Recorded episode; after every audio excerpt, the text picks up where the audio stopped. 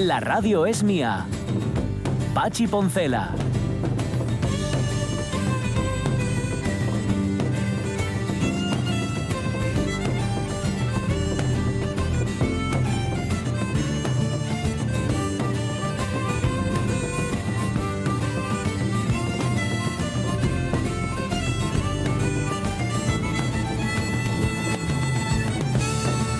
Las 11 y 7 minutos de la mañana, segunda hora de la radio mía, estábamos dándole vueltas aquí al asunto que hoy planteamos en nuestro Facebook, que tiene que ver con el humor, sobre todo tiene que ver con las cosas tontas de las que nos reímos. Algunas de ellas incluso nos llevan haciendo reír durante décadas, bueno, mejor dicho, durante decenios, incluso más. De hecho, nos preguntábamos, puestos a, a de echar, que esto lo hacemos mucho aquí en la radio mía, ¿quién demonios fue el tipo al que se le ocurrió el chiste del perro mistetas? Que, que sabéis. Que se estará forrando de copyright. que pobre, Porque pobre. es el chiste más Mira, contado si en la, el, en si la el historia. tipo lo registró, que dudo que lo haya hecho, en yo. efecto, se ha forrado durante 40, 50 Hombre, años, hombre. pero claro, ya le tienen que haber vencido los derechos de autor.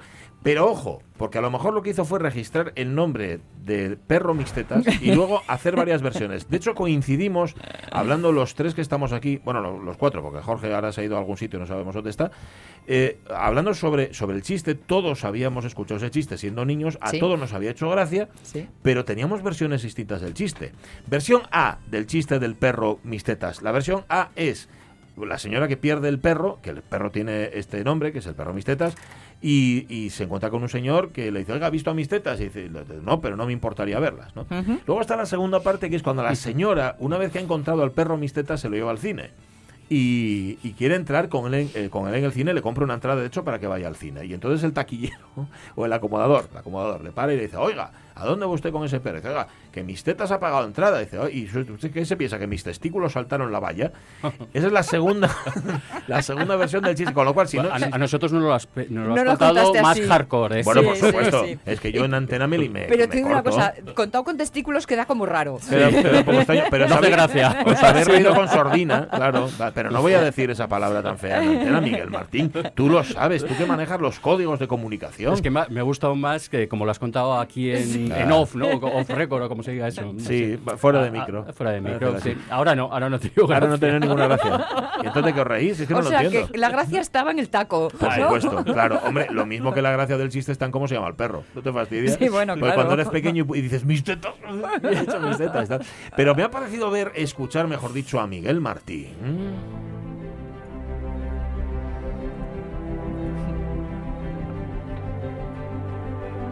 A un lindo gatito. Ay, a un lindo gatito llamado Miguel Martín, sí señor, que todos recuerdan, todos lo recordábamos los que estamos aquí, incluso al otro lado de la pecera, incluso Marca Unedo Mm. lo recordaba por todo lo que nos contaba, pero yo estoy segurísimo de que había muchos, muchos oyentes que echaban de menos a Miguel Martín y su gravedad cero. Miguel, ¿cómo estás?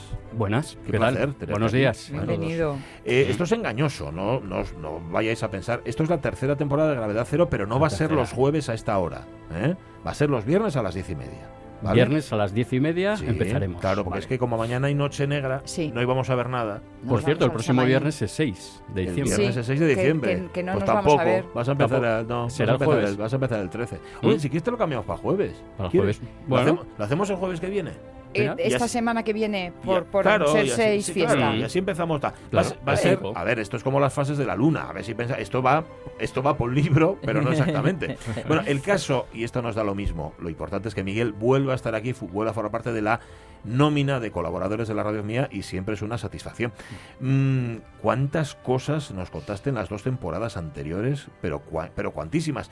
Y sobre todo una importantísima también. Aprendimos que en España había Mm. una industria aeroespacial y que había personas, había gente que estaba trabajando Y, en ella. y científicos y investigadores. sí, sí. Tremendos, tremendos. Científicos tremendos, e investigadores teníamos un montón. Nos has Sí, enseñado a sacar pecho. Sí. Ese era una de las. Y no era un perro. Era una de las razones. Era una de las razones de, de gravedad cero de, mm, de sacar a la luz un poco lo que son los profesionales en- de este sector espacial que hay en España que, que, bueno que mucha gente cree que no que no hay, que no existe, Sí. pero sí, nosotros, fíjate, el otro, vamos, ayer estaba contando aproximadamente cuántas entrevistas hicimos a investigadores y en eso, en, en 68 programas que, que tuvimos en estas, en estas dos temporadas, más los programas especiales, especiales que hicimos, eh, entrevistamos a 40, a 40 investigadores y científicos eh, eh, españoles. Españoles. Por ejemplo, por ejemplo, al que fue el director del Centro de Astrobiología, Javier Gómez Elvira, que ha trabajado también en la misión Mars Science Labora- Laboratory de, de la NASA, Sí.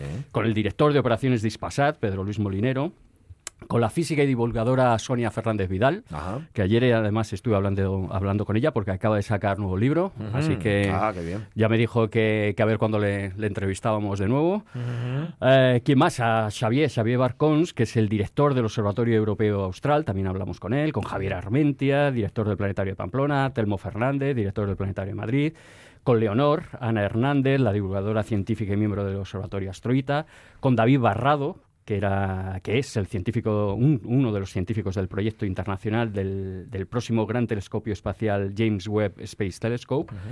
Y también con compañeros vuestros, con periodistas vuestros. Sí. He apuntado también aquí a Manuel Seara Valero, que es el responsable del programa Hombros de, de Gigantes de, de Radio Nacional de España. Sí. Ajá. Así que, bueno, nada. hemos hecho ahí... En este espacio del, espacio que lo decía Jorge Alonso. Sí, ¿no? que sepas que te hemos sido infiel alguna vez mientras no estuviste. Hemos hablado, Lo sé, sí, sí, sí, pero eso, ese nos metió el gusanillo. Pero claro. además Pero eso por, mola, eso por, mola. por hacer patria y eso. Claro. Cuando hablamos no hace mucho con Alberto Soto y los nombres Sí. de las estrellas, asturi- los nombres asturianos También. de las estrellas. Ajá. Y siempre decíamos lo mismo. Dice, va, si esto lo estuviera escuchando Miguel Martín, seguramente preguntaría esto, seguramente se le ocurriría esta. Así que el gusanillo que tenemos en- dentro es culpa tuya. Oye, otro, otro asunto importante es la divulgación. La divulgación científica, que también es un pilar de gravedad cero. Sí, bueno, la verdad es que eh, lo que hacemos es utilizar en gravedad cero, lo que hacemos es utilizar eh, la exploración espacial, que es una de las cosas que, que más gusta y gusta a todo tipo de personas, a todo tipo de, de edades, de, de sectores profesionales, etcétera. Utilizamos la exploración espacial, que es, es tan chula, para explicar ciencia. Esa es la, la clave también, otra de las claves de lo que es gravedad cero, que es explicar así la ciencia, ¿no? No explicarla un poco a palo seco, porque decimos, eh, hablar de, de- de física de materiales, pues bueno, es un poco a palo seco, pero si hablas de algo eh, relacionado con una nave espacial o con algo relacionado con el cosmos o con algo Ciencia aplicada, ¿no? Claro, ciencia aplicada, pero aplicada pues eso, a, la- a lo que es la, la exploración espacial, que, que mola un poquillo más. Entonces, bueno, pues eso es una de las claves. Y bueno, resumen, resumen de los temas de divulgación científica que hemos tocado, pues, pues por ejemplo, la y que tocaremos también, las efemérides astronómicas próximas. Yo qué sé, si hay eclipse de luna, eclipse de sol, lluvia de estrellas, eh, yo sé, tránsitos de planetas, etcétera. Eclipse del corazón, un total También eclipse. total eclipse of the heart, también, si surgiera, ¿por qué no? Vale, Claro. Boni. Eh, yo qué sé, también, bueno, comentarios de libros, de series, de apps para el móvil, pa- páginas web, podcast. Eh, también, por ejemplo, mira, el cielo estrellado del fin de semana. Este fin de semana íbamos a tener, eh, íbamos a hacer una noche de estrellas. Sabéis que estamos haciendo, eh, con la Asociación Redes Natural, estamos haciendo noches de estrellas en el Parque Natural de Redes. Ujú, Sí, aquí lo contamos. Y había una este fin de semana, pero bueno, tal y como está la situación, pues Meteorológica, ya. de Ah. momento está, está suspendida, así que no la podemos bien. hacer, pero bueno, siempre que haya la, la comentaremos, ¿no? Vale. Qué Que bueno. habrá noches de estrellas. Vamos, de hecho, hemos eh, programado mm, dos fines de semana cada mes y están programados pues eh, para todos los meses. Y todos los días, como esto en Asturias tenemos que hacerlo así, todos los días que haya buen cielo, pues, Se o todos cabo, los ¿no? buenos fines de semana, eh, eso es, Ay, viernes quiero o sábado. a uno de esos. Claro, apúntate. Mira, la última fue en, en noviembre, no hemos podido hacer. No hemos podido hacer porque el vamos, ha estado totalmente inestable. Pero la última en o- fue en octubre y bueno, hemos puesto un- plazas, hemos puesto 20 plazas, porque si no, no la gente no escucha cuando Sí, estás sí, allí en, sí, sí. en pleno eh, eh, en plena observación. Y lleváis telescopios y esas cosas. No, no, no, no. Lo que intentamos Ojo. hacer es a simple vista y con prismáticos. Es Ah, decir, ah, lo que tiene la gente. Sí, sí, ¿Tienes, sí. pris- ¿Tienes prismáticos? Tráete prismáticos y vamos a observar el cielo. Y nos vamos, bueno, pues a una zona muy chula de allí, del Parque Natural de Redes, que es toda, un, un collado. Y desde, así- desde allí hacemos la observación. Antes hacemos también una cenita, por supuesto. Ah, bien. Hombre, Ah, esto que no- Vale, hay que Las el estrellas cuerpo. van con los chupitos.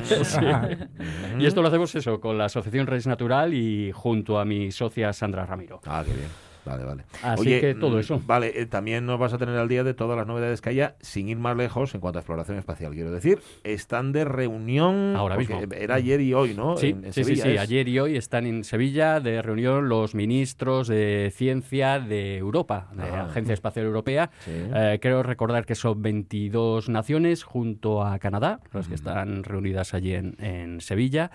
Y nada, bueno, pues están hablando de presupuesto. El, Ah. el presupuesto para los seis, siete próximos años de la Agencia Espacial Europea y entre ellos la prioridad, la prioridad es eh, cómo vamos a llegar a la Luna en 2024, Bien. que la Agencia Espacial Europea va a participar bastante activamente junto a, a la NASA. Mm. Entonces eso pues lo, lo iremos contando y ahora es lo que están decidiendo si, si van a poner eh, cuántos miles de millones de, de euros van a poner encima de la mesa para acometer eso, para acometer también eh, los satélites de observación terrestre, que en eso eh, pues Europa está bastante, bastante avanzada, sobre todo, por ejemplo, pues, pues para evaluar y para analizar lo que es el, el cambio climático. Vale. Pues nada, estaremos pendientes a ver si un día hablamos con Pedro Duque, con el ministro. Con Pedro Duque, ¿Cómo es- la va, lo tenemos pendiente. ¿eh? Está, está en cartera, ¿no? no? De hecho, está ¿En haciendo la gestión Miguel Martín. Lleva, ya sabéis que las cosas de Palacio Uh, van despacio, sí, las de la. Moncloa sobre todo. Oye, la próxima semana... las, ya- pala- las cosas del espacio. Del espacio van despacio. despacio. Sí. El asunto es que la semana que viene no va a ser el viernes porque el viernes está, pero sí lo vamos a hacer los jueves. Y el jueves vas a hablarnos de un cometa que se llama el cometa Borisov y del que yo lo Ujú. desconozco todo, absolutamente. ¿Os acordáis de lo del Oumuamua? ¿Os acordáis de aquel Sí. objeto raro Ajá. Pues no. eh, que teóricamente era un asteroide que vino Sí. de fuera del sistema solar? Vale, pues este sería el segundo objeto que viene de fuera del Mm, sistema solar. Nos están invadiendo. Nos están invadiendo ahí. Bueno, eso ha sucedido, eh, yo creo que, que desde siempre, evidentemente, desde siempre, ¿no? Lo que pasa es que ahora tenemos constancia y ahora podemos, eh, ahora podemos verlos, ahora podemos observarlos, ahora podemos analizarlos. Y el 30 de agosto, si no recuerdo mal, el 30 de agosto, un ruso, un aficionado, un aficionado, un astrónomo aficionado ruso, descubrió un objeto que es interestelar, Ajá. es decir, que no es del sistema solar, y eso se sabe sencillamente por la velocidad que tiene y por la órbita que tiene. Claro. Mm. La órbita es eh, hiperbólica Mm. y entonces, bueno, pues, eh, y con la velocidad que tiene, me parece que son más o menos unos 30 kilómetros por segundo, eso tiene que proceder de fuera del sistema solar. ¿Y cuando llegan se quedan o solo pasan? Pasan, será la Mira, el- creo que es el 8 de diciembre, así que nos viene bien el próximo jueves hablar de él.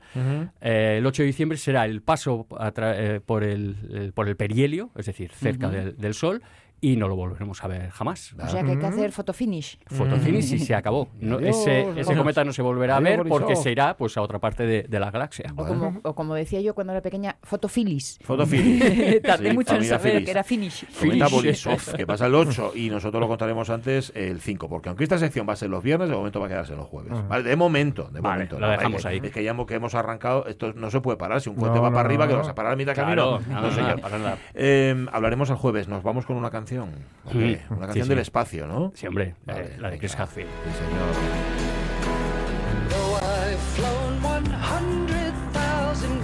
Este es Chris Hadfield cantando eh, por, Bowie. por Bowie. Sí. ¿no? Sí, la de Space Oddity. Ajá, pero es él el que canta. Es que se me Sí, sí, parece mucho des- a la voz desde a la. Estación Espacial Internacional. Sí, sí. El vídeo es muy chulo. Sí.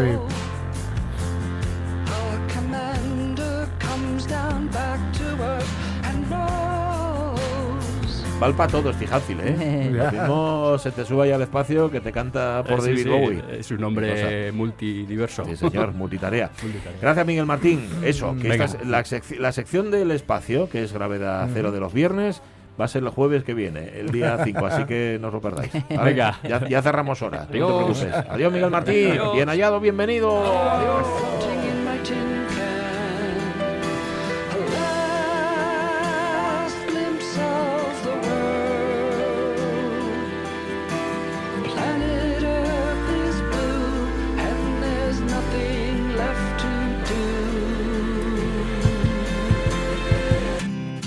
11 y 20 minutos de la mañana, un placer recuperar Gravedad Cero y recuperar Sí, a Miguel. Martín para la radio mía y los oyentes me imagino que contentísimos. Fíjate que lío, por esta mañana cuando dijiste, va, está Miguel Malín y tal, pensé que era Martín. No, el que tenemos malín es a Miguel Trevín, que tiene ahí los pulmones. Eh, No, este Miguel Martín está no bien. está Melín, que es solo Trevin. Eh, sí está muy bien. Vale, Eh, muy Miguel bien. Martín está estupendo. Ya sabéis que tenemos tres Migueles tres aquí Sí. en la radio mía.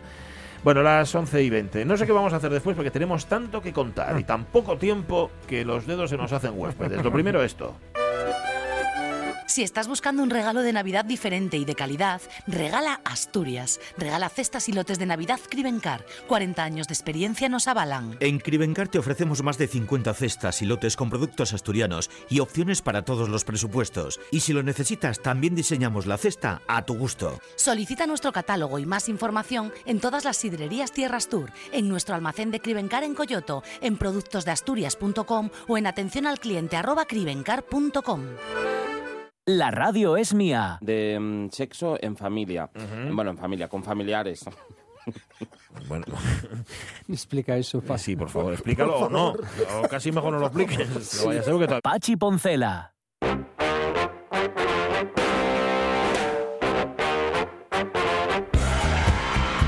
A ver, queramos o no queramos, y aunque las hay más importantes, la comparecencia ayer de Luis Enrique era la noticia del día, ¿no? Sí, sí, sí, desde luego, pero lo que lo vamos a traer, lo vamos a coger por otro lado. yo creo. Vale. Dice, bueno, el titular dice, Luis Enrique, dos puntos. Robert Moreno fue desleal, yo nunca me hubiera comportado como él. Ajá. En, en esto del, Pero esto es lo de la muerte hemos leído muchas cosas sobre, sobre lo que es el duelo y sobre lo que significa este tipo de situaciones que por desgracia todos vamos a vivir, evidentemente no en el orden que me ha tocado a mí o que nos ha tocado a mi familia, pero es curioso que todos eh, sabemos que vamos a perder seres queridos eh, a lo largo de nuestra vida, pero hay muy poca información sobre esto, mucho tabú, mucho miedo. Es una pena que sea así porque es importante saber acercarse a las personas que sufren eso de la manera adecuada. Y nosotros que hemos leído mucho, no hay una fórmula matemática ni una regla exacta. Cada persona lo siente de una manera. Hay gente que prefiere no trabajar nunca más, hay gente que tiene que trabajar al otro día, hay gente que, que prefiere recordar a la persona en cada día a diario, hay gente que no. Quiero decir, nosotros lo estamos haciendo de un, proceso natural, lo que sentimos como familia. Eh, eh, me siento muy orgulloso de la, de la entereza y de la fortaleza de, de todos ellos. Lo- Yo me parece que dio una rueda de prensa mm, estupenda ayer, Sí. en muchos sentidos, en el sentido deportivo, porque se explicó, o lo explicó, explicó sus razones. Por cierto, Robert Moreno eh, va a explicar las suyas, va a leer un comunicado a las seis y media, Ajá. aunque no admite preguntas. Lo cierto es que eh, Robert- eh, Luis Enrique explicó que no es una situación agradable para él, que no es algo que quisiera hacer. Lleva trabajando 10 años con este hombre de, de- de segundo entrenador, o sea, es mucho tiempo ya, ¿no? Sí. Eh, pero que él entendió que él, él funciona de una forma y que asume que no puede trabajar con quien no funciona, digamos, en todos esos parámetros, ¿no? Ya. Que entiende que Robert Moreno quisiera ser, porque al parecer lo que el Robert Moreno le dijo que déjame hacer la Eurocopa a mí y, e incorpórate después y yo me incorporo como segundo tuyo. Ujú. Esto no iba a funcionar de ninguna manera. No. Tú no, no puedes coger a alguien que ha sido el entrenador y de repente va a ponerse de segundo entrenador. No va a funcionar, ¿no? Y Luis Enrique dice que él entiende, entiende la ambición, entiende incluso que en este mundo, lo dice literalmente, que en este mundo la ambición puede ser positiva, pero no la, el exceso de ambición. Ajá. ¿Por qué? Porque bueno, había, que había una especie de acuerdo. Parece ser que si Luis Enrique en algún momento volvía a sentirse con fuerzas como para volver a entrenar a la selección española o volver a ser seleccionador, pues la federación le tenía las puertas abiertas. ¿no? Y parece ser, por lo que al menos dice él, Robert Moreno no, no cumplió con esta parte de- del pacto. ¿no? Ajá. Y entiendo, y él dice que entiendo que le haga ser, eh, ilusión ser seleccionador, que entiende que, por supuesto, que, que- que ha trabajado mucho, que lo ha hecho muy bien, dice que no, no se siente orgulloso de que sea de hacer, a- de hacer triste a la gente, dice que no, no es algo que le, hace- que haya- que le haga especial ilusión. Por cierto, también cuenta eh, una anécdota eh, incluso divertida, ¿no? Porque decía que se, se equivocaba de, de teléfono, que quería hablar con, con otra persona dentro de, dentro de la federación. Que iba con Jesús Casas. a Jesús Casas y Sí. llamaba a Jesús Navas, A que es un futbolista. Y y Jesús Navas, que no- Dice, céntrate un poco, Claro, ¿no? Le dijo llamó Navas. tres veces, le, le- le llamó, ¿no? Ya está bien, ¿no? Y luego es lo, lo- lo realmente yo creo importante que es esto de la muerte y el duelo, ¿no? Que Sí. es lo que, lo que ha dicho, ¿no? Que, que ellos habían leído mucho y que no había una forma adecuada y que le parecía una pena, que le parecía una lástima eh, que, que no hubiera nada. Es decir, que no se nos enseñara de alguna forma, al menos en nuestra cultura, Sí. a eh, admitir la muerte como parte de la vida porque es algo inevitable. Y com- como él bien dice, dice, no en el orden que lo he vivido yo, eh, bueno, eh, evidentemente todo el mundo lo sabe, pero recordamos que él hubo de retirarse o, o se hizo a un lado porque por la enfermedad y posterior muerte, fallecimiento de su hija, em, donde, por cierto, ya lo hemos comentado, los medios de comunicación por una vez de un ejemplo, Sí. o dimos un ejemplo, vamos a incluirnos, Sí, claro. de discreción, aunque en algunas cadenas se intentó que no fuera así. Ya. Pero bueno, luego el EGM no lo, eso no lo, no lo mira, no lo valora. No. ¿Para qué? El caso es que, bueno, yo me, me parece muy chulo, entre comillas, ¿eh? esta lección que él da, no solo por lo de volver, sino, sino por hablar del duelo, hablar de la muerte, hablar de cómo su familia se ha acercado a esto, cómo lo trata, decir incluso que, no- que su familia no lo hace de una forma homogénea, que cada uno lo hace de su- a su manera. Seguramente Luis Enrique, por su personalidad, lo que él necesitaba era, una vez pasado, digamos, el, la zona cero de ese duelo, el volver a funcionar, volver a trabajar, Claro. volver a trabajar inmediatamente. De modo que, bueno, mm, me parece que la- a mí me ha parecido muy bien. Además, dejó patidifusos a los periodistas deportivos, que van un poco con colmillo. Iban con, colmi- con un colmillo retorcido y otro de leche. Ya.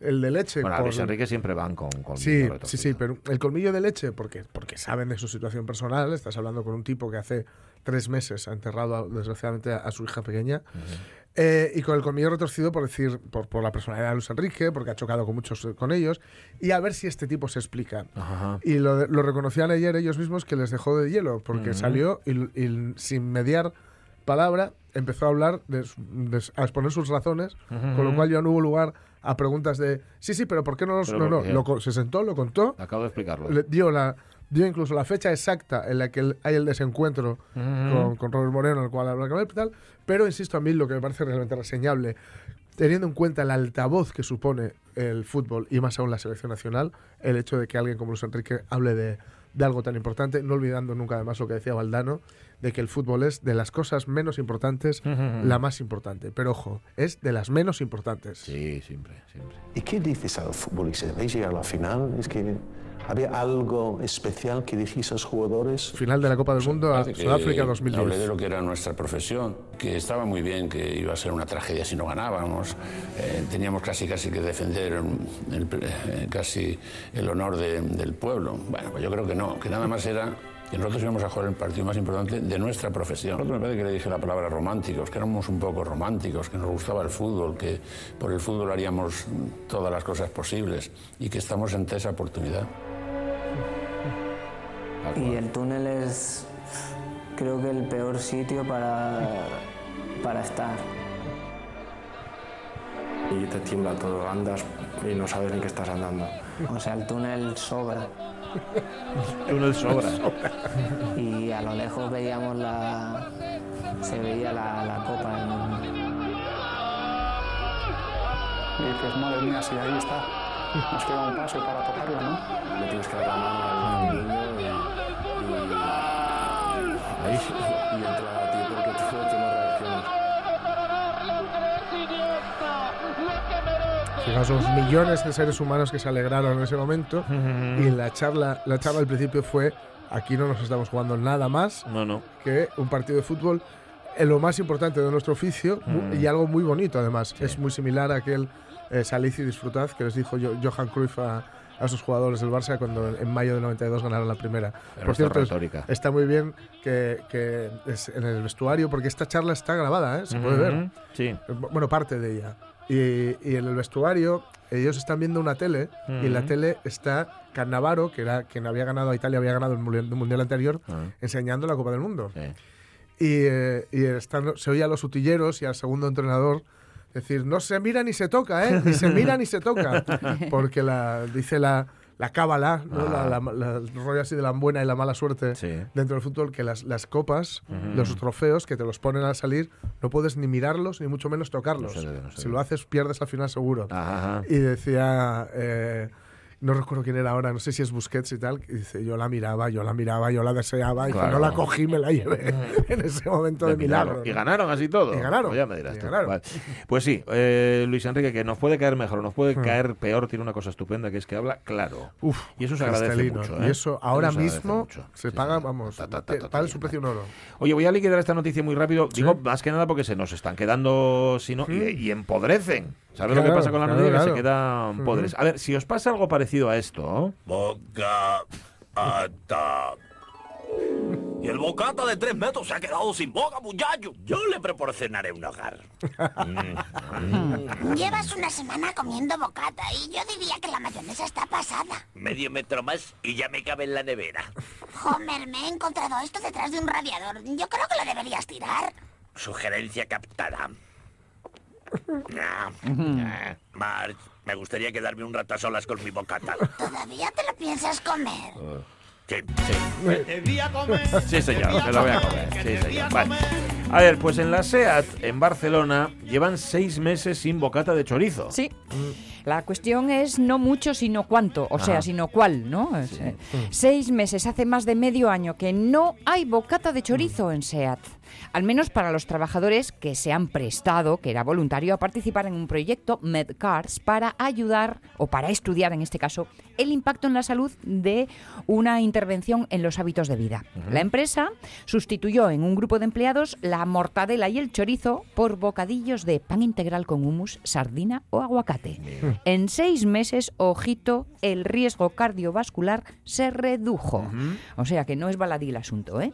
La anécdota del bocadillo era el punto de partida, cambiar el tentempié que reparte SEAT a sus trabajadores en cada turno por un pisco labis más saludable. Me encanta esa palabra, Pisco el labis. Así empezó en abril de 2018 el estudio, pero también se incorporaban otras pautas, ejercicio físico, acompañamiento emocional intensivo. Los investigadores prepararon menús de temporada, listas de compras saludables, repartieron 5 litros mensuales de aceite de oliva virgen a cada participante y también 30 gramos diarios de frutos secos, además de vales descuento para productos saludables en una cadena de supermercados.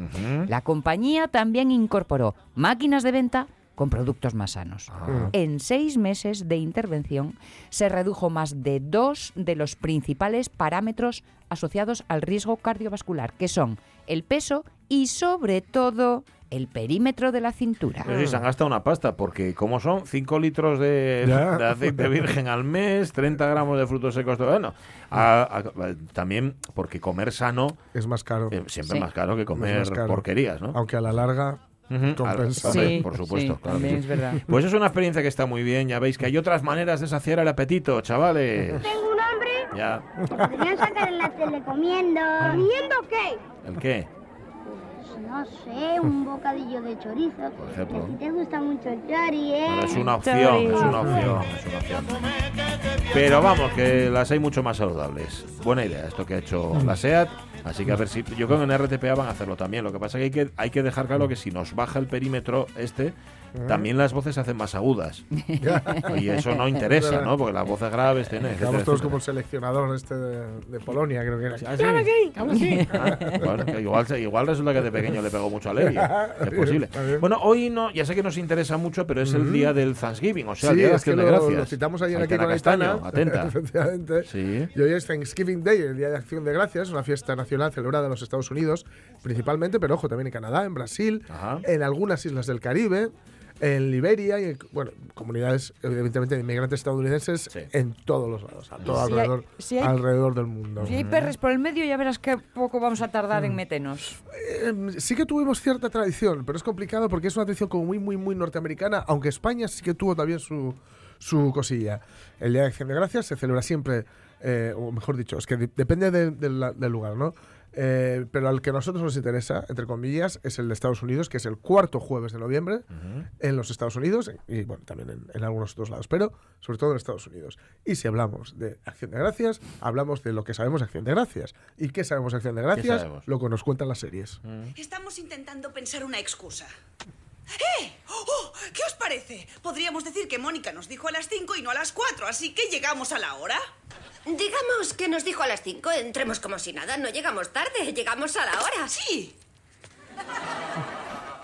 Sabemos que estáis ahí. ¿De quién crees que será? Bueno, vamos a utilizar cortes de, los, de algunos de los capítulos de los cada, cada año, hacer un capítulo exclusivo de Acción de Gracias en Sí. Friends cada año. Y también alguno navideño. Por cierto, hay una lista para los que- locos de la Navidad como yo, para que se puedan hacer un maratón con los capítulos bien. navideños que algunas veces se funden, porque son un poco previa a la Navidad, ¿no? Eh, decir que, eh, ¿por qué decía esto de que España también tuvo su cosa y por qué en otras latitudes también se celebra Acción de Gracias o algo similar a Acción de Gracias? Porque tiene que ver con las cosechas también. Porque Ujú. Después de la, recoger las cosechas y todas estas cosas. Entonces, bueno, en algunos lugares tiene esta cosa. Pero la que a nosotros, digamos, nos interesa, nos interesa, insisto, por, la- por el tema de la colonización cultural, si queréis, ¿no? Sí. de Estados Unidos, es la, la americana. Y la americana, cuando tuvo lugar? Bueno, pues la americana tuvo lugar en 1623. Fue en eh, Plymouth, ¿vale? La Ah. colonia de Plymouth. Ahí qué ocurre? Que iban a, a- a- a celebrar, digamos, en- está en Massachusetts, Ajá. que está donde la Universidad Impronunciables, Massachusetts. Coinciden, ¿no? En el mismo sitio, está bien. Sí. Eh, hay evidencias también de que los colonos españoles en Texas lo, lo habían celebrado con anterioridad. Ah. Eh, fiestas de agradecimiento. Son fiestas que tienen que ver, insisto, con, la- con el recoger la cosecha. Entonces lo que haces es dar gracias pues porque no ha habido plagas, dar gracias porque eh, pues eso, no ha habido inundaciones, no ha habido nada nuevo, no ha habido nada malo, no ha habido ninguna catástrofe que impidiera recoger la cosecha. ¿no? En este caso, ¿por qué es especialmente relevante? Porque no tenían suficiente, había, la cosecha había sido buena, pero no tanta como para celebrarlo eh, por, en fin, por todos los colonos. ¿no? no había comida para alimentar a los colonos que estaban allí. Entonces, la tribu Wampanoag, que si lo llegan a saber, igual se lo piensan, Ujú. les echaron un cable. Ayudaron a los peregrinos, eh, dándoles semillas y tal, y les enseñaron a pescar. Les, les enseñaron a pescar en la zona en la que estaban, porque pescar, digo yo, que sabía. Ya sabía. pero, Pero vamos. Les enseñaron un poco pues dónde Los estaban mejores los, sitios. los cotos privados de los Claro. Wampanoag, Ujú. aparte de entonces los ex cotos privados Sí, sí, de sí, los sí. Wampanoag, ¿no? Y entonces ahí, eh, digamos que se empezó a llevar esta especie de festival de la cosecha, se convirtió en una tradición regular y esa tradición regular de agradecimiento porque la cosecha se había podido recoger correctamente, se le unió la cosa de estar en el nuevo mundo, la cosa de la solidaridad y de la eh, celebrar para con los, con los indígenas y ahí se, digamos, se establece mm, acción de gracias tal y como lo conocemos, que es poco y que es, insisto, a través, A través de de, las series. Eh, en las- sus, acciones, sus cenas de acción de gracias son nuestras cenas de Nochebuena. Vale. Ahí puede pasar de todo. Ah, sí. Puedes, por ejemplo, llevarte Claro, a, un, a un. Puede aparecer un ex compañero del instituto que, al que resulta que le has hecho la vida imposible y te enteras de que junto con tu ex tenía un club que era el club Odiamos a Rachel. Anda. Solo que en realidad era el club Odio a Rachel. Vale. ¿Y qué? ¿Os reuníais y decíais cosas crueles sobre mí? Oh, hicimos algo más que eso. No, no, no, no, no. ¿Qué? ¿Qué más hicisteis? Hicimos circular un rumor. ¿Qué rumor? Ah, Por favor, Will, quítate la camisa y dínoslo. Will es Brad Pitt, por eso le dice quítate. ¿Ross? No tenía importancia. Fue. fue. eh, dijimos que el rumor era que. Pues que tenías órganos reproductores masculinos y femeninos. Ala. Eso es, dijimos que tus padres lo echaron a suertes y te criaron como chica, pero, que Pero- te quedaba un ligero rastro de pene. ¡Pero qué barbaridad! ¿Os lo inventasteis vosotros? ¿Qué? ¿Lo habías oído? Todo nuestro instituto lo había oído. En mi instituto también lo oímos. ¿Eras tú la animadora hermafrodita de Long Island? Madre mía, ahora empiezo a entenderlo todo. Por eso Adam Carter no quería salir conmigo. Por eso Billy Tratt se limitaba a tocarme por aquí. De hecho, Billy Tratt es gay, así que eso no fue culpa nuestra. Bueno, eh, en Friends además vemos un, un- como Mónica es cocinera, una del personaje de, la- Ah, sí, de Mónica sí. es, cocinera, vemos un poco también la tradición culinaria de Estados Unidos, que ahí descargan todas sus aberraciones. Ah, bueno, a ver, pavo, pavo al horno. El pavo al horno, Bueno. que es la única forma, de arándanos. es la, forma, la única forma en la que se puede hacer comestible un animal que por otro lado, pues bien te podrías comer una mesa. Ajá. Cuidado con el pavo, ¿eh? Cuidado con el pavo que está muy minusvalorado y está, os lo digo en serio, más rico que el pollo. Es- yo, yo es que no- Más sabroso que el nunca pollo. he sido muy de las dos cosas, Ya. pero Bueno, me ahora- parecía ahora nada eso. nada, claro, me Sí. parecía muy seco, pero lo cierto es que claro, ellos lo hacen al horno, lo rellenan, Hombre. el relleno es tremebundo también porque le meten ahí de todo, ¿eh? al prove. Da, Hay- da para muchas escenas. Claro. eh, Hay, hay un capítulo eh, muy chulo precisamente de Friends donde Joey mete la cabeza dentro del pavo, porque el pavo, claro, viene para ser rellenado, entonces está vaciado por dentro. No es que sea solo la carcasa, ¿no? Pero- y mete la cabeza y, y, claro, luego se queda atascado y dice, sacadla por favor, empieza a oler raro aquí. dice Joey, ¿no? Entonces, bueno, ahí es donde pues vemos un poco pues lo que tiran, lo que la- la- el pavo, los arándanos, el- o sea, la crema- el- el- las patatas, la crema de boniatos y todo Sí. esto, la crema de boniatos es muy eh, es muy de esta época también. Quiero decir, los boniatos es ahora cuando se comen en, en Halloween, o sea, en, en- en octubre, noviembre. Yo creo que ya os conté en alguna ocasión como eh, por culpa de unos boniatos calientes no pude volar, ¿no? Y perdí un avión. No, no, la verdad es que bueno, no. ya lo, lo cuento otro Pues día. unos boniatos calientes, oh la cielos. célebre anécdota de los boniatos calientes. Nos acordaríamos seguro, vamos. Bueno, ya os lo cuento otro día, eh, que- que- porque es absolutamente cierta, pero imaginaos boniatos calientes envueltos en papel albal en Londres, ¿no? Con, esos, con los, con los, con los Sí. Sistemas de seguridad que hay en, un aero- en el aeropuerto de Heathrow. Pues Ujú. imaginaos, evidentemente, mm, por favor, póngase aquí, ¿no? Sí. Vamos a hablar con usted ahora. Y salió el avión En fin, y- salió el avión y ahí me quedé. Em, la- insisto, el- pavo, la salsa de arándanos, las patatas, eh, la- el, el boniato, los pasteles de después, las, estos- estas tartas que tienen pinta de estar muy buenas y están buenísimas. Ah, se confirma. Sí, se confirma y las podéis probar. Mira, la revoltosa en Gijón Anda. las tienen de este tipo, eh, hechas artesanas, o sea, las, hace- las hacen ellos Sí. y están tremendas. Ahora, una porción Sí, ¿no? tiras para todo el día, ¿eh? Sí. Son, son durillas. Eh, y luego está, por supuesto, aparte del pavo, de la salsa de arándanos, del puré de patata, de las patatas fritas, de los boniatos, todo esto, puedes ponerte creativo, por ejemplo, y hacer un pastel tradicional, ¿no? Mm. El pastel de carne tradicional, un trifle tradicional al estilo de Rachel. Mm. Ah. El cual, eh, si, si sabéis... si Une en su opinión a toda la familia. Sí, si recordáis, se le pegan, eh, bueno, si, que no haya, si no haya visto el capítulo, se le pegan dos hojas de la receta, Mm. entonces mezcla eso con un postre. Entonces hace una, una capa de carne, otra de guisantes, luego otra de plátanos, otra de mermelada, y tal, todo en un mismo pastel. Vale, Mónica, quiero que seas la primera en probarlo. ¿En serio? Eh, espera, solo has cogido nata montada. Hay que probar todas las capas. Eh, Está bien. ¡Ah, se te ha caído el guisante! Está bueno. ¿En serio? ¿Cómo de bueno? Tan bueno que me siento egoísta por ser la única que lo ha probado. Creo que todos deberían comprobar lo bueno que está. Sobre todo Ross.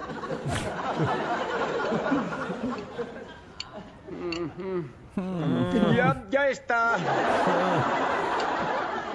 Estaba riquísimo. A lo mejor a Chandler le queda un poco. Sabe a pies. A mí me gusta. Tomas el pelo? ¿Cómo no iba a gustarme? La nata me gusta. La mermelada me gusta. La carne me encanta. ¿Le gusta? Claro, le pues le gusta. gusta, sí. Cuando alguien prueba una comida y dice, Mm. a mí me gusta, es que está malo. Es que está malo. Claro. Es que está malo, es que está Pues si no clarísimamente dices, "Uh, malo. está buenísima. Claro. A mí me gusta, cuidado. Claro, ¿eh? claro. Y bueno, la- lo rematan normalmente con el pumpkin pie, es decir, el pastel de calabaza, De calabaza, sí. que es otra bomba, otra bomba de relojería. Estas, claro, estas, insisto, es, es como su noche, como nuestra Nochebuena, solo que ellos lo hacen al comer, ojo, la suelen celebrar comiendo y para ellos es muy, bueno, comiendo no, perdón. Eh, al- la- a- cenando, pero a una hora que a nosotros nos Temprano. suena. Ah, vale. Sí, sí. Merienda cena. Claro, suele ser como a las 5 o las 6 de la tarde. Uy, ¿no? claro. Si van a comer Eh, tanto, no luego, eh, luego pues vienen ahí pues el- el- el- los espirituosos, ¿no? Hay incluso un capítulo de, de Big Bang Theory, en el cual ah, pues es, eh, lo diré, Sheldon está el- pues se emborracha un poco y tal y es bueno la primera vez que se emborracha, yo creo, y bebe cerveza, ve un, par- ver un partido de fútbol o de, o de béisbol, que es un poco lo típico, ¿no? Es hacer esto y luego la sobremesa para intentar digerir todo esto que te acabas de meter para el cuerpo, que es una puta... uy, una barbaridad. una, que es una barbaridad. putanesca. Bueno, eso es en una Italia, ¿no? Eso es en Italia. En. Italia, sí, la Hacienda Gracias. El pumpkin Grazie. pie, el pastel de calabaza, que pues es este, lo hemos, sabéis muchos las series también, pues es, bueno, pues es ya naranja tremendo y tal. Y es pastel o tarta de calabaza, bueno. Y que también no sé si lo habéis probado alguna No, vez, es otra bomba. es otra bomba, es otra bomba tremenda. Y Ujú. la otra, la otra, lo que lo otro que no puede faltar, si estamos viéndolo por, por televisión, es decir, si estamos viendo una serie norteamericana y la serie norteamericana está ambientada en Nueva York, es el desfile de, de Acción de Mm. Ah, Gracias. claro. El desfile en Manhattan de Acción de Gracias, pues, pues estos desfiles que a los americanos les vuelven locos, les, que le- les encantan estos desfiles. Por cierto, decir que eh, yo recuerdo, bueno, pues, pues una amiga estuvo dando clase allí, que en Acción de Gracias, eh, por mucho que lo intentes, no vas a poder comer solo, no vas a poder estar solo. Porque se van a empeñar para ellos. Eh, No puedes es lo, peor que te puede pasar en esta vida es estar solo en Acción de Gracias. ¿no? Es un poco nuestra noche de Navidad. Por ¿no? eso, sí, sí, lo, lo que te digo, Noche- Nochebuena y tal, ¿no? Entonces se empeñan en, eh, que sea como fuere, te llevan a su casa. ¿no? Y eh, bueno, que es un rollo muy, muy chulo también, por Bueno, otro lado. sí. Eh, y ellos, pues ahí está la- las... El desfile, en, en un capítulo de Friends incluso se escapa un perro, Hmm. lo de los perros eh, que van estos flotando, ¿no? y, y va- Un perro que va flotando, te refieres a un globo. Sí, sí, sí. Vale, vale, me había asustado. Sí, sí. y, va, y va volando por encima de Manhattan y tal, ¿no? Pero bueno, eh, también la cosa es eh, dar gracias, aunque está muy bien en las primeras temporadas de Friends eh, que Ch- Chandler odia eh, Acción de Gracias porque le recuerda a su infancia, ¿no? Mm. Porque su padre...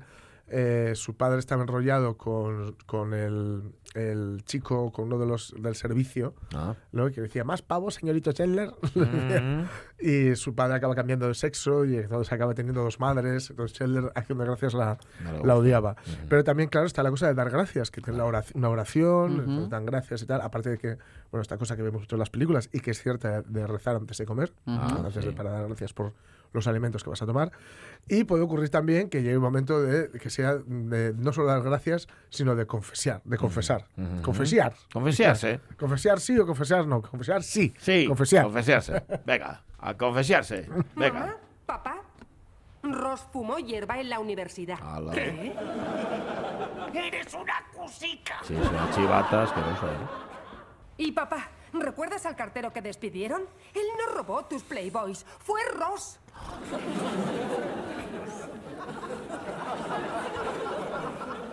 Sí, pues el huracán Gloria no rompió el columpio del porche, fue Mónica. Ross no trabaja en el museo desde hace un año. Mónica y Chandler viven juntos. Madre mía. Qué bonito tener Ross hermanos. se casó con Rachel en Las Vegas y se divorciaron. ¡Otra vez! Yo amo a Jacques Cousteau. No tenía que poner ternera en el trifle. Claro. ¡Yo me quiero largar! Es demasiada información para asimilarla en 30 segundos. Ahí está. sí, señor. Bueno, pues acción de gracias. Hoy saludamos a toda la comunidad americana Pues sí. que no lo pueda estar celebrando en su país y que lo esté celebrando Sí. aquí, porque seguramente aquí se va a celebrar también. Sí, ¿no? seguro, Estoy pensando yo vamos. que es un John Falcone. John Falcone, Sí. fagotista de la OSPA, Seguro. hoy celebra acción de seguro. gracias fijo. No, no, no. Es, de verdad es, es un impepinable, insisto. de- igual que nosotros, en cualquier lugar del mundo en el que estemos, el día 24 de diciembre vamos a celebrar la Nochebuena. Sí. Eh, más, la, que la. Navidad, seguramente, Ujú, la sí. Nochebuena. Eh, ellos en cualquier lugar en el que estén, eh, Thanksgiving, en el- la acción de gracias, es, Sí, en señor. fin, es un, un- un impepinable. Y ya veréis lo que tardamos en celebrarlo aquí también. Bueno, allí su- a mí sí. sumar fiestas no Mira, me sí, importa en es verdad, absoluto. Si ¿eh? lo celebra, mira, estupendo. Estabas pensando en la escena en Brokeback Mountain cuando saca el, el cuchillo eléctrico Mm. Sí, sí. para, para cortar el, el pavo. No la vi, Mm. tampoco. Hoy es no una de mis... Ya, ya lo sé. Las de 10 mis- y 48 minutos de la mañana. Bueno, pero hablemos del futuro, yo creo, ¿no? ¿O qué? Aunque esta canción no, no remite directamente al futuro, pero bueno. Pero sí remite a parte de lo que va a ser, de lo que ya es habitual en nuestras vidas y que tiene que ver con la robótica, ¿no? La Las ya- máquinas, las máquinas, sí, amigos o enemigos. bueno, vámonos a Aulolab, Aulo- Aulab, perdón, muy Aulolab, Aulab, bueno, déjame decirlo bien, que empezó estando en Avilés, con centros de Avilés, con colegios de Avilés, que este año, además, este curso pasa también a Oviedo y a Gijón, y que es una manera, son talleres en los que los colegios y los institutos, digamos que absorben la tecnología, absorben la robótica, y es una forma de trabajar y además un, un material de trabajo. Karin Oleslager, ¿qué tal? Muy buenos días Hola, buenos días. que es directora de, de actividades de laboral. De lo que se trata fundamentalmente en AULAB es de, de afianzar o de fomentar lo que se llaman las enseñanzas STEAM, que es eh, STEAM, ¿no? Es, es- es Mm. como se escribe. Explicamos a los oyentes qué es eso, Karim, de las enseñanzas STEAM. Eh, las enseñanzas STEAM consisten en, eh, en conectar transversalmente lo que son eh, ciencias, tecnologías, ingeniería, matemáticas con la educación artística. Ajá. Quiero decir eh, buscar una manera y una metodología de, eh, de conectar eh, ciencias y humanidades a través de una educación más creativa y más crítica con los entornos Mm. tecnológicos en los que nos estamos moviendo. Eh, AULAP, Escuelas para el Siglo XXI, es una iniciativa de Laboral Centro de Arte que trabaja muy estrechamente con la comunidad educativa de de toda Asturias y desde hace 10 años para eh, colaborar en la transformación de un sistema educativo que mm, quiere adaptarse al, a los retos del siglo XXI y esos retos están eh, relacionados con los avances tecnocientíficos eh, en, en todos los ámbitos de nuestra vida. Y eh, lo que podemos ofrecer a través de AULAP no solamente es una formación profesional al profesorado de las escuelas e institutos, sino también eh, junto con ellos diseñar eh, un laboratorio digital que se va a instalar eh, dentro de su instituto o de su escuela eh, para que puedan seguir trabajando de una manera autónoma a partir de este momento. Ajá, con lo cual no solamente que se impartan materias, sino que se desarrollan, que las desarrollen además los propios chavales y además de tener ese conocimiento también algo algo más permanente, ¿no? Que, se- que esté Algo presente en los Algo centros. más permanente y de modo que con esos laboratorios eh, digitales no solo trabajan eh, los profesores y profesoras que impacten eh, clases de tecnología, sino con esos laboratorios digitales pueden trabajar en cualquier asignatura, así que tanto en lengua como en matemáticas, como en, eh, en eh, sociales, en biología eh, y lo que aprenden eh, a través de un curso de unas 40 horas en total, eh, lo que aprenden los profesores y profesoras junto, eh, junto a los artistas es cómo utilizar eh, estas tecnologías de robótica, de, de programación, de processing, de Arduino, de realidad aumentada, de diseño y fabricación digital, lo que aprenden es cómo introducirlo en sus respectivas asignaturas de una manera eh, muy creativa. Mm, Nos eh, comentabas, Pachi, que ya, aunque este año se están abriendo a otros lugares, eh, en Avilés es donde se ha puesto de forma pionera en marcha ya este, estos talleres. Mm, Quizá un, un ejemplo práctico, Karim, para que mm, podamos hacernos una idea de lo que, eh, lo que uno se sustancia al final del curso.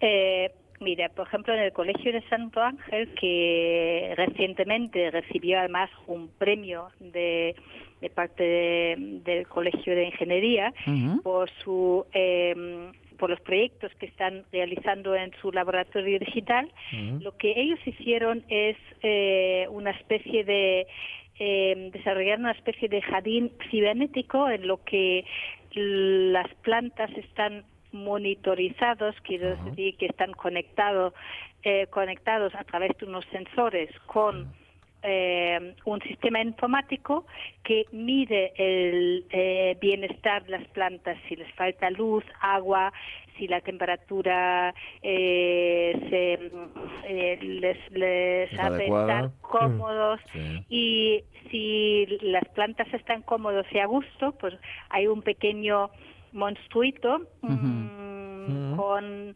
eh, con que, que puede cambiar de color y según el color indica si la planta está a gusto o si necesita más atención, más agua eh, o cualquier necesidad. Entonces, este laboratorio eh, o este jardín cibernético es fruto de un laboratorio en el cual han podido trabajar el tema de la biología, el tema de la programación y el tema eh, otros temas medioambientales eh, de una manera muy muy transversal, eh, desarrollando un, un proyecto que mm, ha dado mucho que hablar. Ajá, porque tienen eh, llevan aparejados premios, además también, ¿no? La- la- las actividades de AULAB, los talleres de AULAB.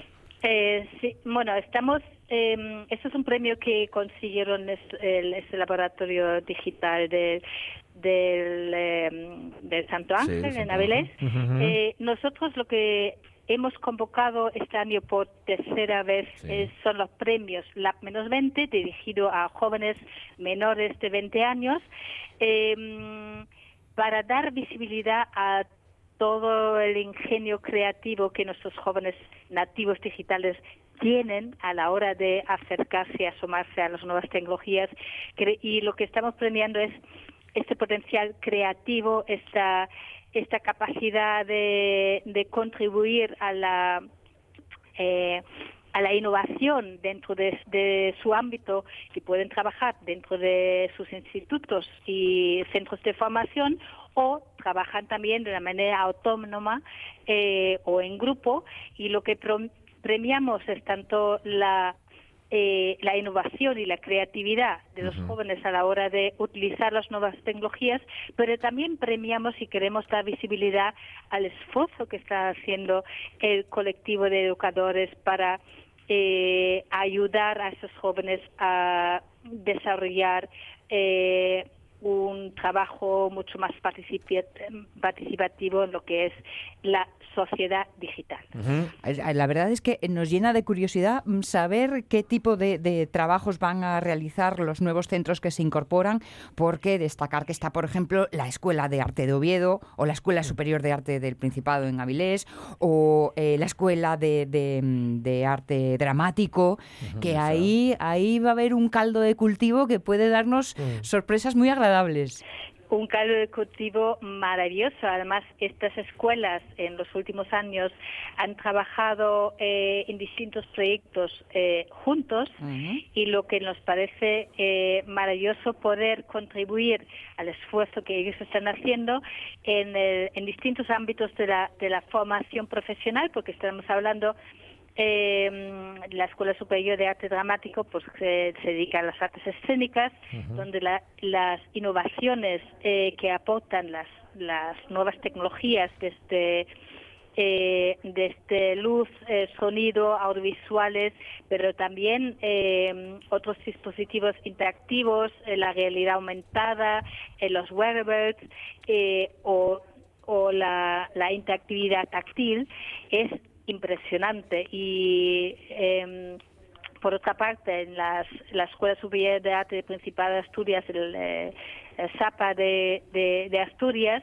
que eh, puede dar mucho uso a este laboratorio digital, tanto eh, a la hora de restaurar, de aprender a restaurar eh, el patrimonio eh, artístico y cultural, como a la hora de diseñar eh, nuevos productos y lo mismo eh, con la escuela superior, eh, con la escuela de arte de Oviedo, eh, la que más tradición tiene, pero también está muy abierta a la innovación eh, de las prácticas más artesanales a través de, de diseño y fabricación digital, por ejemplo, o de dibujo o de modelado eh, 3D. Vale.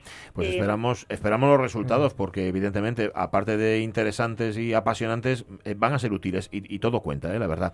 Aulab, una edición más y detrás está Laboral Centro de Arte y su directora de actividades que nos acompañó esta mañana, que es Karin Oleslager. Karin, muchísimas gracias, que vaya muy bien. Un abrazo. Gracias a vosotros. Buen día, buen día. Cinco centros ahí Buen trabajando. día. Por cierto, hay tres artistas que son María Castellanos, Alberto Valverde y Daniel Romero, que van a estar dirigiendo talleres y que van a estar ahí trabajando con los chavales. Y cuentan con el apoyo de Fundación Alcoa y Sí. de la Consejería. Pues sí. Pues nada, que no aprendimos nada nosotros cuando teníamos que hacerlo porque es que estábamos muy atrasados. Y ayer lo hablábamos con María Herrero. ¿Qué, otro, qué otro gallo nos hubiera cantado a nosotros si hubiéramos tenido a mano tantos recursos como tienen los chavales de ahora? Que tenéis que aprovecharlo, chavalería, y no que están en clase, no nos están escuchando. bueno, marchamos. Ahora, las noticias de las 12 y luego mucho en la tercera hora de la radio mía. Mucho que no sé si nos va a caber. Está- Estamos como estábamos.